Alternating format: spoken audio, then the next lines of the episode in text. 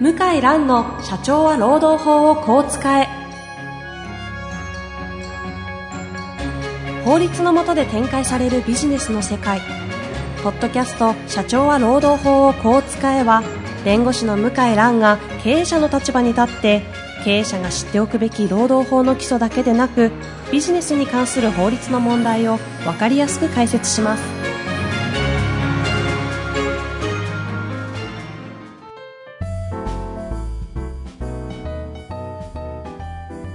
こんにちは、遠藤和樹です。向井蘭の社長は労働法をこう使え。向井先生、本日もよろしくお願いいたします。はい、よろしくお願いします。さあ、前回に続きまして、今日もですね、ちょっとあの、ある事件といいますかね、はい。世の中にいろいろ今、労働関係で出回ってる話がありますので、持ち込み企画ということでやってまいりたいと思います。さあ、内容の方です。はい。あの、まあ、長時間労働が社会的にえー問題にされることが増えてきていて、そうですね、この番組でもずっと。で長時間労働は、まあ、経営上も非常に問題があるとええいうことは申し上げてるんですが、なかなかまあ、ピンとこないことも多いし、いや、長時間労働じゃないとうちはやっていけないと。いうことも多いですね。うんで、まあ、私の事務所も人のこと言えないんですけど、うんうんまあ努力はしてると。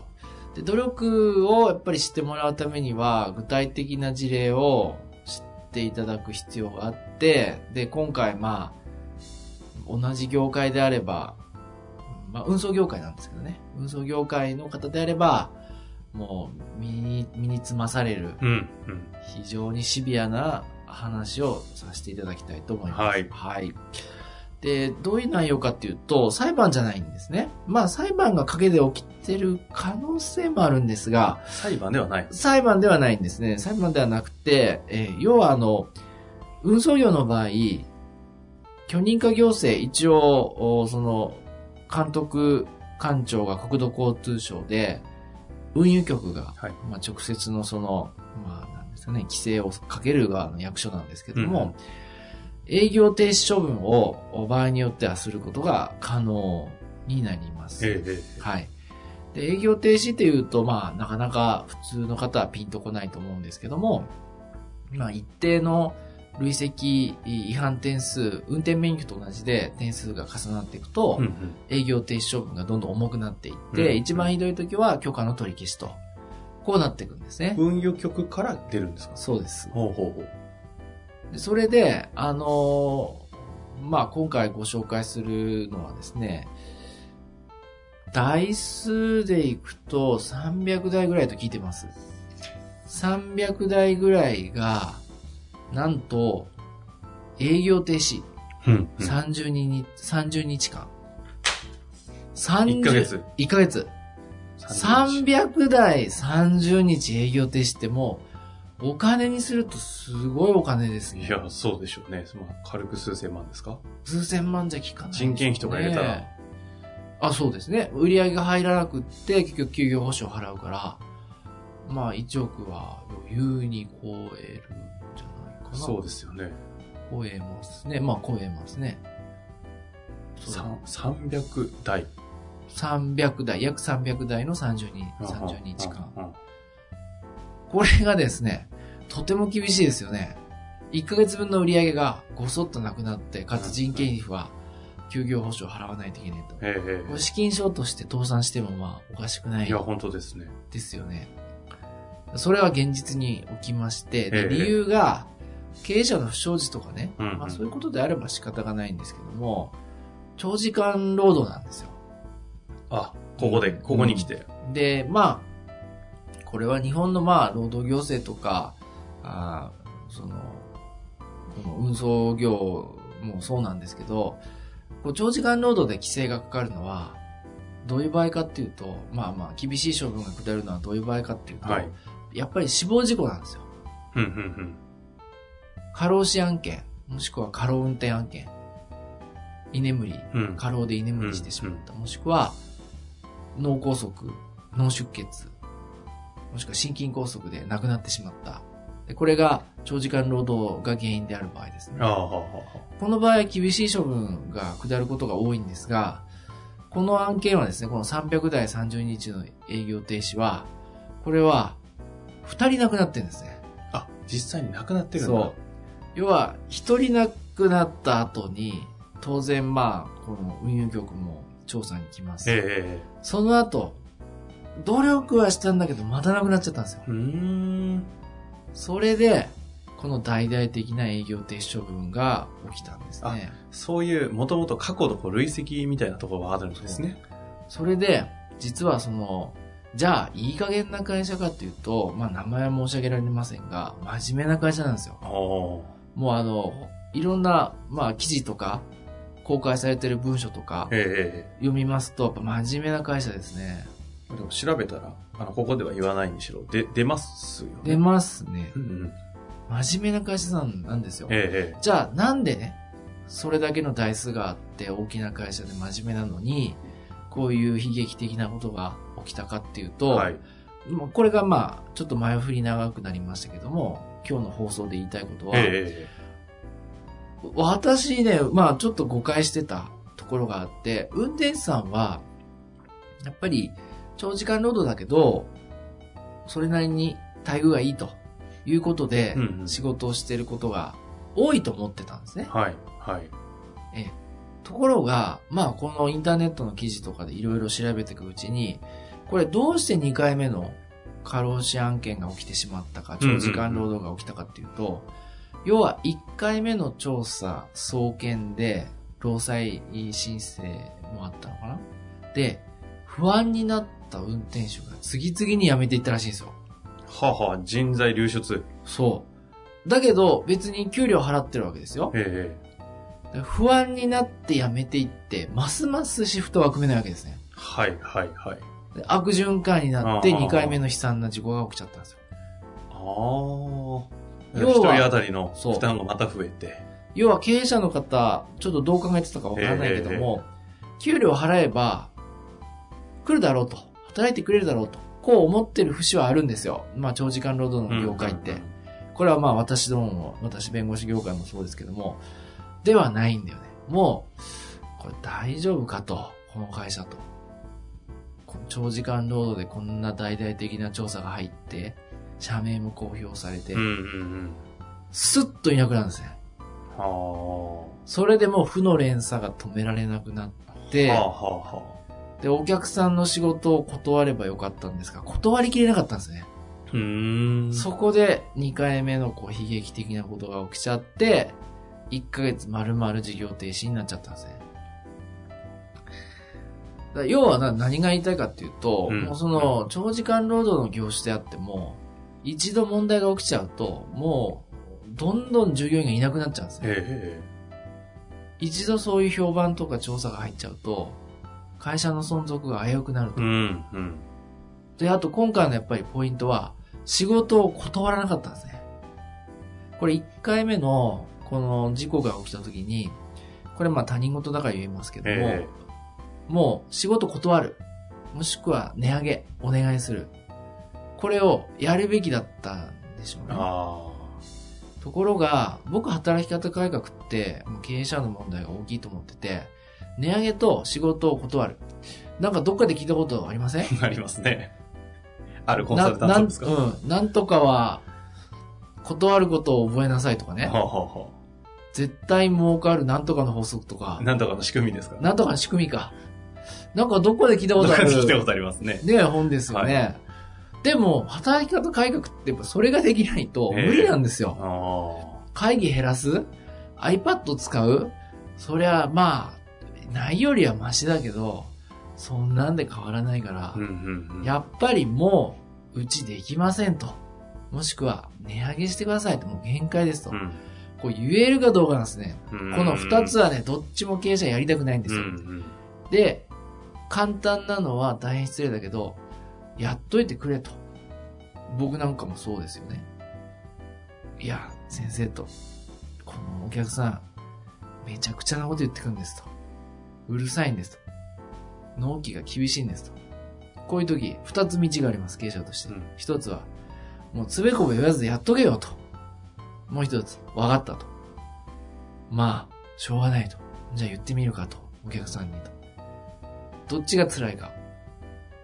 当然後者ですよね。うんうん仕事なくなる可能性あるから。何向井さん言ってんのと。うちも仕事でお願いしてんだから、そんなんだったらもう契約切るよと。こう言われる可能性ありますよね。でもこれができないとダメなんですよ。長期で見ると。これができないと結局全員不幸になるわけです。で、私が、まあその業界、まあお客様に聞いてるところは、やはり断りきれなかったんですね。うーん。この断れないっていうのはまあ日本人非常に多いですけど、改めないとダメですよねうん。う。ん。もうできません。その値段でできませんと。値上げお願いしますと。そうじゃないと引き上げますと、運転手。これができるかできないかなんですね。うんうん。これができないと、結局は莫大な、まあその許認可事業ですね。こういった事業であれば。建設業も同じですね。え建設業も過重労働で人が亡くなれば同じような処分は十分ありますね。できるかですね。えはあ。だからそのコンサルタントのね、え方、有名な、え。値上げ先生ですかう。そう、値上げ先生やっぱり心理ついてますよね。ほ断って値上げする。これができれば楽ですよね。う。確かにね。で、それ、従業員できるかできないですよね。うんうん社長しかできないんじゃないですか。うんうんこれ公演で言うとね、不評を買うんですよ。あ、そうですか。そりゃそうですよ。なんだお前と。できるんだったら俺苦労しねえよって顔にかい、途端に顔にこう出ますよね。へでも、まあ嫌われるでしょうと、私これ言えばね。だけど、マスコミも言わない。同業者も言わない。で結局こう悲惨な目に遭ってる社長さんが山ほどいるわけえ。う。んうん。私運送業で調べたんですよ、今回。営業停止の事例。ええ。あの、プレスリリースしてますからね、今。いっぱいあんだよ。出ますよね。いっぱいあんの。30日だったらまだ普通かな。 100日とか平気でありましたよね。もう終わりだよね。ね体力え。だけでは。ね。だから、うん。だから私の働き方改革に、運送業のお客さん来ないのよ。うーん。だって嫌なことしか言わねえからうん。 嫌なこと聞きたくないじゃないですか。はええ。耳の痛いことをね。来るのは大企業と社労士の先生と同業の弁護士だけ。ああああああできる人、もしくは仕事になるじ人ゃであすね、本当に耳の痛い聞か、聞いた方がいい方が意外と。そう。いや、もちろん痛い。で、分かってるよ。お前っていうのは重々承知。でも、ちょっとした決断の遅れで、もうあっという間におかしくうなんうる。んこういう事例が、まあ、これから加速度的に増えるでしょううん。ね。なるほど。で、外国人労働者は、運送業にやっぱ解禁まだ遠いんですよ。うーん。うんまだまだ先なんですよ。農業、うん。最近介護ね。製造業昔から。まあ、外国人労働者道を開きつつあって、え安倍政権もついに規制緩和に乗り出してるんですけども、運送業だけはもうびくともしないですね。え。はだけどもう無理ですよね、日本人だけで。日本の物流もう壊れてるというか、引っ越し、知ってます今、引っ越しできないの。引っ越し難民。あ。あ、なくて。あ、もう大手なんか、個人の見積もり受けないからね。あ、そんな感じなんですか昔、見積もりサイトつくええ使って、電話して、であの、安くでき企る。画サイトでね、やりましたよね。ないないない。えその値段できません、うち。終わり。うん、引っ越し難民。え、そうですかあ、でも私、ちょっと転勤の時期迫ってました。いや、うちこの値段じゃできないですよと。まあ最低この値段ですね。2倍のお金。へえ。そりゃそうですよ。いないんだもん、人。あ、ここ最近ですかお、今年、今年特に言うあ言われてる。そうなんだだから3月、4月なんか引っ越しへで。え。あらららら。通常料金のな 1. 点何倍、2倍とか。まあ、もともとマーケット破壊しすぎて安すぎでしたからね、あんだけ人使って。でもそれでもね、もうギリギリまでデフレのうん。影響強かったけども、全く逆ですね、今は。今は、一定の法人顧客以外は、もし断る。できない、できない、できない。あ、そうなんです。そうです。はあ。いずれ運送業界もそうなるんじゃないですか。ああーの、値上げ値上げになるはずですよ。うん。まあでもそれが決断できていないようなところが、今今、かなりの数、行政処分を受けていると。そうなんですいよ。うのが、しかもこう、長時間労働の観点でやられてるってことなんですね。そう、だからその従業員がいなくなっちゃうっていうのは僕もびっくりして、あえ、行政処分まあ、社長大変だよなって、そんなんじゃないんだよね。え、何送検されたなんだ、報道でうちの会社名前出てるじゃんと。危ないんじゃないのと。転職する今のうちって。でも売り手市場で運転手足りないかったら、そりゃそういうのい出っぱたいらあるん転ですよ職しますよね。転職詐欺いっぱいあるから。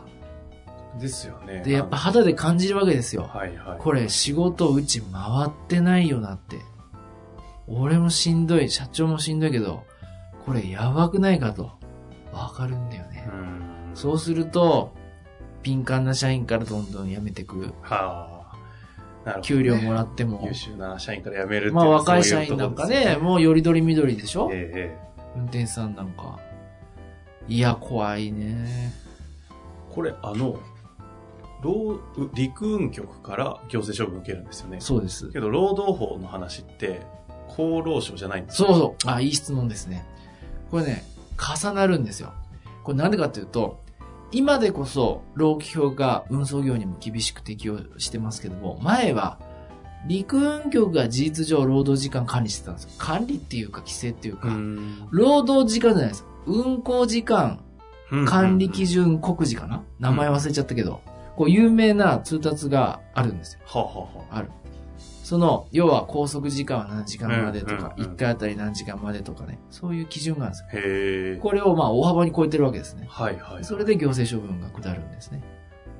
だから運送会社の社長さんが労基法を気にし始めたのは、まあ、最近ですよね。うん。それよりこちらの許認可の方が怖いから、はいはいはい。だから運行管理基準の方がすごく身近だったんですよ。へえ。ところが、なんか弁護士さんから内容証明来たり、労基署が来たり、えーと、そっちもうち問題なのって気づいたのが、まあこの10年ぐらいじゃないですか。うん。だから本当もう長時間労働の業種って大変ですよね。え、じゃあ、あれですか、労、労基法に基づいた観点で、陸運局が行政処分出してくるんですかだ労基法じゃないんですよ。あ、これ、労基法じゃないんだ。ないんだよ。労基法じゃないんだ。貨物運送法ですね。はあ、そういうこと。貨物運送じゃないな。あ本当だ貨物自動車運送事業法に抵触する。貨物運送車自そういうことですか。そう、そうなんですよ。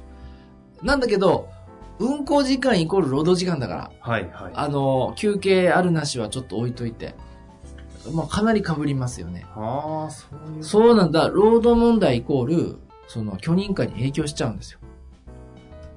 あ、なるほど。あ、そういうことか。労働局からの通報がきっかけとしてそういう話になきっっかてけなんるんでですよ。すね。今は 出、そういうことか。出入国管理局も、労基署と繋がってるし、はいはい。今は、陸運局も労基署と繋がってるんです。お互い情報を交換し合ってるんですう。ーん。特に、その、あの、出入国管理法違反で外国人労働者の長時間労働とか、今回みたいな死亡事故。これは、お互い情報を共有する。まあなんか、おそらく内部ルールあると思います。縦割り行政と言われてたと思いきや言われてたんだけど意外と予告し今通ってるんですうね。ん。今は、もう死亡事故とか、そういう、まあ、難民じゃな、難民じゃないわ。外国人労働者の問題は、情報共有早いですよ。へえ。連携して協力してやってるんですよあ、そういうことなんですね。そうなんですよ。だからまあこんなのね、お前に言われなくてもとは思うんだけど、うんうんうんまあ現実から逃げれないですね。経営者であれば。ですので、まあ私、まあ断る値上げする、はい。まああのね、有名な愛先生 の はい、先生も。本は、 AI 先生ですか AI 先生売ってますからね。ええまあ、あんま運送業のこと書いてないけど。 手上げと。でも断るまあことを覚えて。でもヒントになるんじゃないんですかそうですね。ここまで言ったらね、あの、名前言いましょうかね。ググれなくなっちゃいますからね。石原明さんですよね。うん石そうです原明経営コンサルタントのね、その本をよ、読んだらいいんじゃないかってことですね。と思います。はい。はい。すみません。というわけでね、はい今回運送業のね、行政処分というところから、ちょっと怖いトーンでずっと喋っていただそきう、ますしいたまけれせども。んね。でもちょっと心配になって。いや、前回のね、はい。 DD とはまた違って、はい、話のちょっと DD 幅が広いなはちょっと。まあ、ちょっとね、まあ、遊びみたいな。 いやいや、遊びじゃない。 遊真び剣ですけどね。というわけでね、今回こういう話ありましたので、ぜひね、皆さんもチェックしていただけたらなと思っております。はいというわけで、本日もありがとうございましたあり。がとうございました。